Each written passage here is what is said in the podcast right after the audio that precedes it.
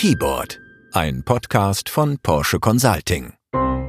Unser Thema Unter Druck, wie der Reinigungsgerätehersteller Kercher Weltmarktführer bleiben will.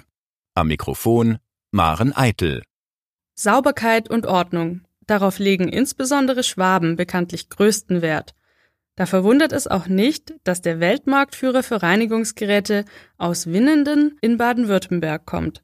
Das Familienunternehmen Alfred Kercher SE produziert mit mehr als 13.000 Mitarbeitern in mehr als 70 Ländern Reinigungstechnik für industrielle und private Kunden. Inzwischen ist Kerchern zum Synonym geworden für mit dem Hochdruckreiniger reinigen. So steht es sogar im Duden. Dass sich das Unternehmen auf diesem Erfolg ganz und gar nicht ausruht, sondern neue Wege geht, darüber spreche ich heute mit dem Vorstandsvorsitzenden Hartmut Jenner. Herr Jenner, Sauberkeit ist Ihr Geschäft. Setzen Sie Ihre Produkte auch bei sich zu Hause privat ein?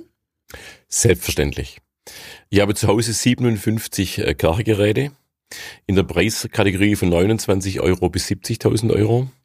Jetzt werden Sie sich wundern fragen, was kostet 70.000 Euro? Das ist eine Kommunalmaschine, die ich im Einsatz habe, für meinen Hof zu kehren, den Winterdienst zu machen etc. Also ich glaube schon, dass unsere Produkte auch für mich natürlich sehr gut einsetzbar sind, denn reinigen muss ja jeder, auch ich. Sehr gut. Und Ihre Zufriedenheit, die melden Sie dann bestimmt auch an Ihre Entwicklungsabteilung regelmäßig zurück. Also ich eher gefürchtet, wenn ich einen Prototyp ausleihe oder eine Vorserie ausleihe, dann wissen die Menschen, es wird ernster. Das heißt, dadurch teste ich gerne Produkte und ist tatsächlich auch wichtig. Es ist ähm, in meinem Berufsleben schon immer so gewesen, dass ich versuche, möglichst nahe an den Menschen, aber natürlich auch an den Produkten und den Märkten zu sein. Und bei den Produkten ist wichtig, jeder von uns kann unser Produkt faktisch beurteilen. So auch ich. Und deshalb sind Impulse zu geben in Richtung Anwendbarkeit, Handhabbarkeit und so weiter schon sehr, sehr wichtig. Apropos Produkt. Das Unternehmen wurde ja 1935 von dem Erfinder Alfred Kercher gegründet. Wie viel von seiner Ursprungsidee steckt denn noch in dem heutigen Produkt oder den Produkten von Kercher? Der Alfred Kercher der Begriff Erfinder, glaube ich, trifft es gar nicht genau. Der war echt ein Tüftler. Mhm. Ich sage immer so manchmal ein bisschen so ein Daniel Düsentrieb, wie man aus dem Comic ihn kennt. Der war auch keiner, der am Reißbrett was entwickelt hat, sondern er war einer, der im Versuch die Geräte getestet hat und im Test die Geräte weiterentwickelt hat. Es kam auch hier und da mal vor, dass es eine Explosion gab und irgendein Gerät tatsächlich in die Luft geflogen ist. Er war so ein richtiger klassischer Tüftler. Und dieses Tüftlergehen haben wir auch. Innovation ist eine absolute Leidenschaft von uns. Wir haben über 1000 Ingenieure beschäftigt, allein im F&E-Bereich.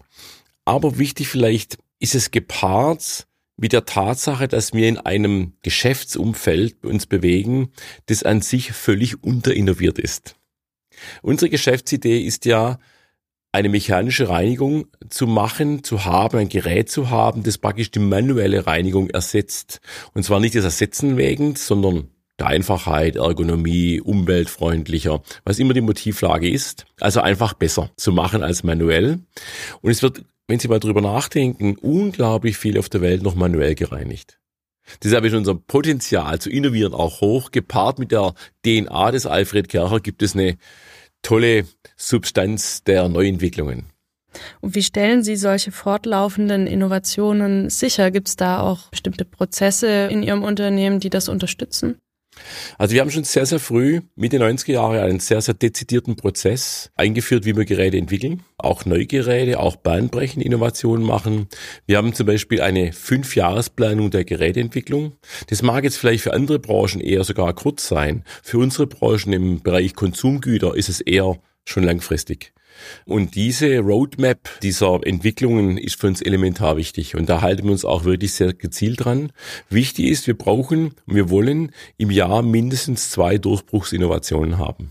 Das heißt, zwei Produkte müssen auf den Markt gebracht werden, die es faktisch noch gar nie vorher gab, wo den Markt erst einmal schaffen.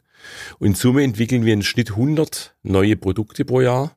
Aktuell sogar 2020 sind es 150 neue Produkte, die wir auf den Markt bringen. Eine ganze Menge. Und äh, Sie haben ja in den vergangenen Jahren auch in mehrere Start-ups investiert. Das ist vielleicht auch noch ein anderer Weg, auch innovativ zu sein und zu arbeiten. Welche Felder sind für Sie dabei besonders interessant? Wir investieren zweifältig in diese neuen digitalen Umfelder oder Start-ups. Einmal in Produkte, die nahe unserem Produktfeld sein könnten, ja, oder mal dahin entwickelt werden könnten. Und oder natürlich im Bereich der Digitalisierung. Auch bei uns gibt es jetzt zum ersten Mal im Jahre 2020 ein Produkt, das nicht mehr physisch da ist, sondern ein digitales Produkt, eine Plattform. Und dies konnten wir natürlich nur entwickeln gemeinsam mit einem Unternehmen, das wir erworben haben, das eine Art Startup-Charakter hat, vielleicht eine späte Startup-Phase hat. Sonst wäre es für uns so nicht so schnell zu entwickeln gewesen. Und was macht dieses Produkt? Vielleicht für Sie zum Interesse, diese Plattform. Wir haben die statische Reinigung dynamisiert. Es ist so, dass heute ein Gebäude von einem Gebäudereiniger gereinigt wird, wie es der Reinigungsplan vorschreibt. Und der ist statisch.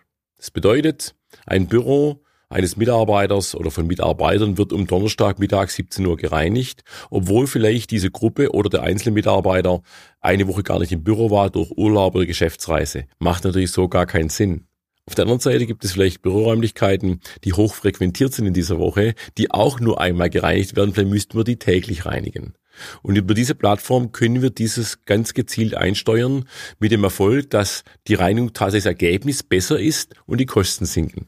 Sie bieten äh, auch weitere digitale Dienste an, wenn ich richtig informiert bin. Cleaning on Demand, vernetztes Flottenmanagement, das sind so Stichworte, die ich gelesen habe. Welche Vorteile haben Ihre Kunden davon? Was ich gerade beschrieben habe, die Dynamisierung ist Cleaning on Demand. Das mhm. heißt, ein bedarfsorientiertes Reinigen. Ich ergänze vielleicht nochmal Beispiele. Es kann auch über Sensorik passieren. Nehmen Sie mal an, draußen regnet es und Sie haben es in einem Einzelhandelsumfeld, dann haben Sie in der Regel Wasserverschleppung im Eingangsbereich. Das kann der Sensor rechtzeitig anzeigen. Es regnet draußen, muss man den Eingangsbereich öfters reinigen oder im Winter oder ähnliches. Das ist Cleaning on Demand. Also wenn der Bedarf vorliegt, mhm. wird gereinigt. Und der zweite Punkt, den Sie erwähnt haben, das ist heute schon sehr weit verbreitet, auch sehr gut, ist das Thema Flottenmanagement. Das heißt, wir überwachen unsere Produkte mit Telematik. Der Hintergrund ist, dass wir unsere Kunden beraten wollen. Das heißt, manchmal hat ein Kunde vielleicht so ein überdimensioniertes oder unterdimensioniertes Gerät im Einsatz. Das können wir relativ schnell herausfinden anhand der Verlaufskurven. Oder Predictive Maintenance, das heißt, wir machen Wartung vorauseilend, wissend, welches Teil eher verschlissen werden könnte an dem Produkt. Das macht heute das Thema Fleet oder Flottenmanagement. Und natürlich steuern wir die Flotte ein. Das heißt, wir sagen, wie viele Geräte brauchen wir für welche Gebäudetypologie. Der Gebäudereiniger zum Beispiel. Spannend. Sie nutzen also Digitalisierung, um wirklich das Reinigen an sich besser und effektiver zu machen.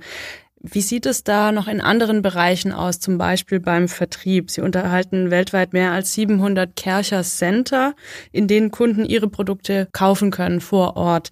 Ist das noch ein Zukunftsmodell für Sie? Also inzwischen sind sogar über 800 dieser Center, die wir haben.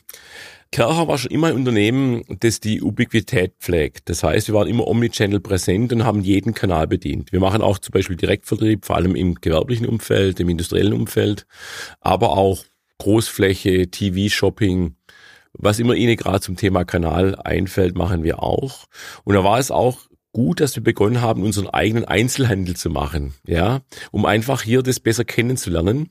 Und am Ende des Tages glaube ich und sind wir überzeugt, dass das Thema Online, Offline nur im Mix zueinander geht.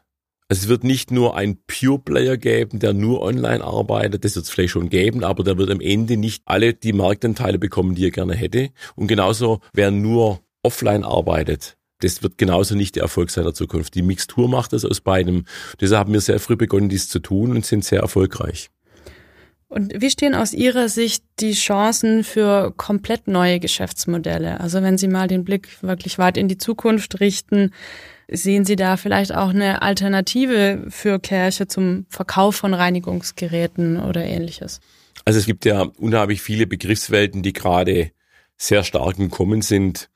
Sie kennen das Thema Shared Economy und so weiter. Es gibt viele Geschäftsmodelle. Also was wir vor allem sehen, ist, dass wir das Thema Pay-per-Use kommen. Das bedeutet, dass der Kunde irgendwann mal, vielleicht weniger der Endkunde, mehr der gewerbliche Kunde, nach gereinigtem Quadratmeter bezahlt und nicht mehr wie heute typisch eine Maschine kauft oder liest oder wie immer die, das, die, die Form aussieht. Das könnte ich mir gut vorstellen.